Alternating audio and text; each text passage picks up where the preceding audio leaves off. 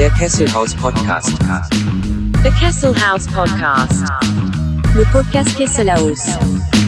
Vandaag Randy de Jong op zijn derde Michelin sterrenmenu. Met Wolfgang D. Scott.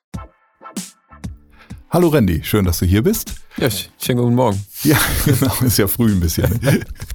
Ich stelle mich mal ganz kurz vor, die Leute kennen Ja, dich ja und mich vielleicht nicht. Ich äh, durfte ja eure Webseite machen und äh, deine Menüs fotografieren und hoffe, dass es auch noch lange so geht. Äh, Freue ich mich sehr drüber, große Ehre. Und bin ja einer der ganz wenigen Leute, wenn nicht der Einzige, der alle gegessen hat. Ja, das ist noch eine Person dazu, aber das sind mit, mit der wenige, die alle Menüs essen, ja. Ja, ja.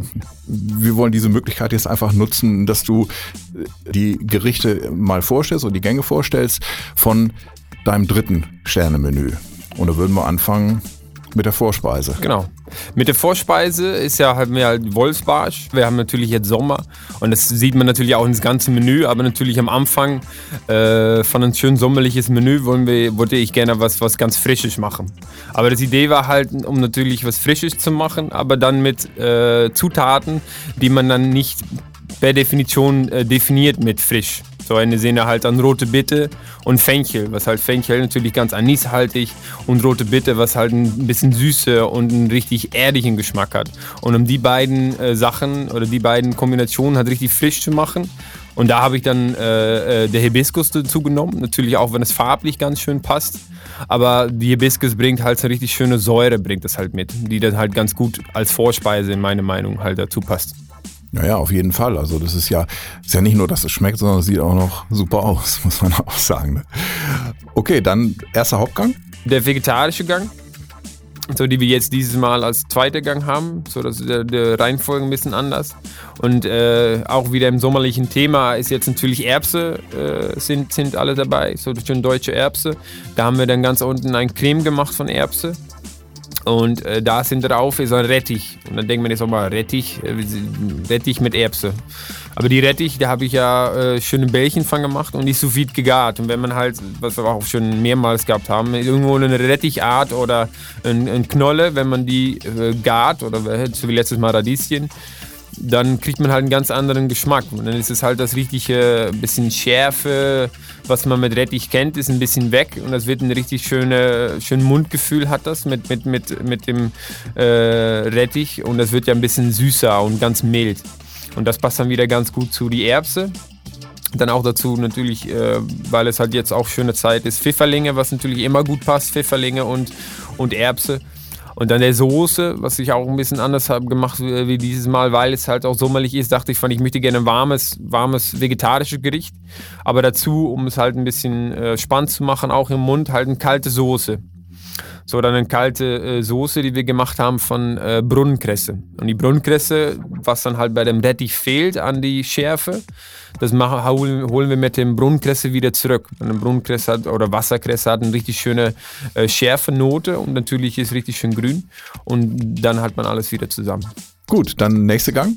Einfach mein Lieblingsstück im Fleisch ist das Flanksteak, was wir auch schon ein paar Mal hatten. Äh, Dieses Mal haben wir es auch wieder. Ich finde es einfach ein richtig schönes Stück, weil es halt äh, richtig schön lang, länglich ist und das halt für, zu, zum, zum Anrichten halt richtig schön ist. Und äh, dabei wohl haben wir dann äh, Kirsche, was natürlich, was ich immer ganz gerne in Hauptgang mache. Es ist halt mit Hauptgang und Dessert umzutauschen, so um das, äh, in Hauptgang Sachen zu machen, wie äh, beim, die eigentlich zum Dessert für die meisten gehören und beim Dessert Sachen zu machen, die ein bisschen für die meisten bei warmere Gänge gehören. Dieses Mal haben wir natürlich, weil es halt schon die Zeit ist, haben wir äh, Kirsche. Und Kirsche ist natürlich ganz schön säuerlich und süß. Und da habe ich mir gedacht, was kann da gut dabei? Und äh, da habe ich dann der Chicory genommen. Und der Chicory hat natürlich eine ganz schöne, schöne bittere Note. Und äh, da dann zu, um es halt alles rund zu machen, haben wir dann noch äh, Süßholz. So die Süßholz hat nicht, äh, nicht wirklich Lakritz, aber das ist eine richtig schöne äh, süße, erdige Note, die halt ganz gut zu dem Frische von dem Kirsche passt.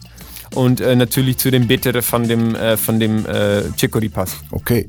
Ähm, mal zwischendurch eine Frage. Wir haben ja bislang, sind ja die einfach nur durchnummeriert, die Sternemenüs. Kannst du dir vorstellen, dass man denen auch mal Namen gibt? Oh ja, schon, aber überhaupt den Namen zu geben, das ist ja. Ich meine, es ist ja so viel. Es ist ja nicht, dass wir so wie die meisten einmal im, im äh, viermal im Jahr oder einmal im halbes Jahr oder wie die anderen das auch machen. Wir machen es ja jeden Monat. Mhm. Ähm, was hat das eigentlich für einen Grund, äh, dass du sagst, du machst einmal im Monat ein Menü? Ähm, das äh, halt mich ein bisschen, ja, wie soll man sagen, kreativ. Ich, ich, ich, äh, ich will nicht sagen, dass ich schnell äh, gelangweilt bin, aber äh, wenn man halt so viel jedes, jeden Monat ein neues Menü macht, dann ist man konstant halt versuchen, okay, was machen wir nächstes Menü, was machen wir nächstes Menü. Und das finde ich selber ganz spannend und das halt mein, mein, mein Kopf halt richtig fit. Ja, hätte ich am Laufen. Ja, genau. Sozusagen. Ne? Ja. Mhm. Und natürlich für die Gäste, glaube ich, ist es auch spannend, weil ihr habt ja auch viele Stammgäste. Ja, das ist natürlich auch der andere Vorteil daran ist, dass wir, weil wir halt nur ein Menü haben, haben wir auch äh, zusammen, äh, äh, Frau Gartoff und ich zusammen äh, beschlossen, dass wir auch das machen müssen. Ja, natürlich könnte man auch sagen, jeden zwei Monaten. Aber das sind einfach viele Gäste, die kommen jeden Monat oder die möchten auch äh, monatlich kommen. Und um dann mal einmal in zwei oder drei Monaten zu wechseln, wäre natürlich auch äh, ein bisschen schade, weil dann, kommen, dann essen die die ganze Zeit das Gleiche. Genau. Okay, dann weiter mit dem nächsten Gang. Dieses Mal haben wir ein bisschen was anderes äh, in, in der Menüfolge. Weil normalerweise habe ich eigentlich schon alle Menüs immer äh, zweimal Fisch, einmal vegetarisch, äh, Hauptgang Fleisch oder Geflügel und dann Dessert.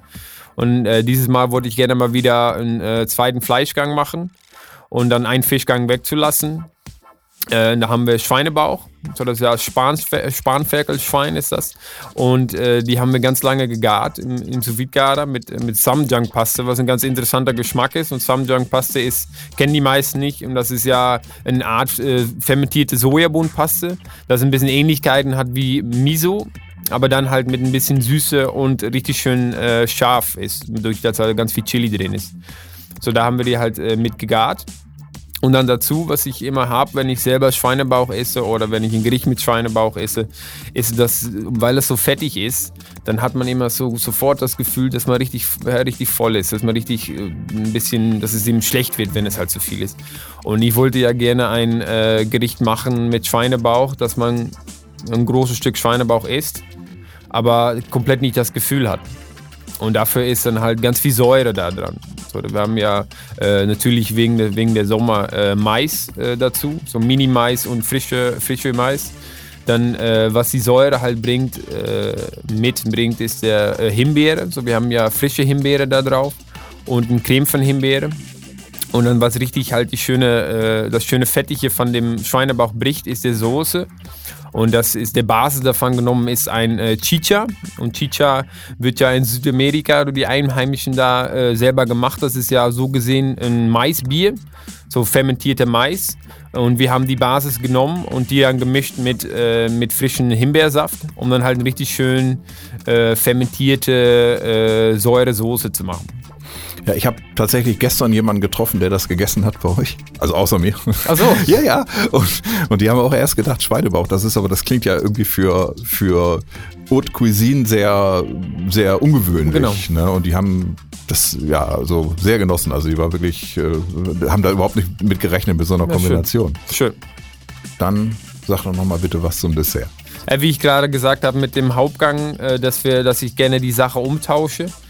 Äh, Im Dessert dreht alles um Tomate, um, äh, um, um Gemüse und, und andere Sachen, die halt nicht so äh, zugänglich sind für Dessert da reinzumachen. Man denkt ja bei Tomate jetzt nicht unbedingt an süßes Nee, darum. Das ist ja nicht, dass man sofort denkt, oh, das ist bestimmt Dessert.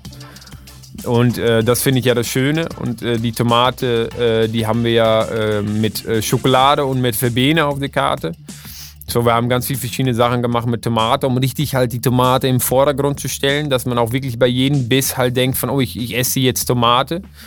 Äh, und dann zum Begleiten halt schön die Schokolade, weil das muss natürlich wohl ein Dessert bleiben. Und auch die schöne Süße da noch mit dran zu bringen. Und um alles ein bisschen schön frisch zu, äh, zu machen, haben wir dann äh, Verbene oder Eisenkraut. Und da habe ich in das Eis ist das mit verarbeitet und in der Soße, sodass es halt richtig schön auch durch das ganze Gericht durch so eine richtig schöne frische zitronenteeige Note hat. Dann ähm, so zum Abschluss vielleicht nochmal, äh, was ähm, gibt es ein besonderes Erlebnis, was dich mit dem Menü verbindet? Was du hattest während der, während der Kreation zum Beispiel oder während der ersten, erstmal ausprobieren, erstmal essen?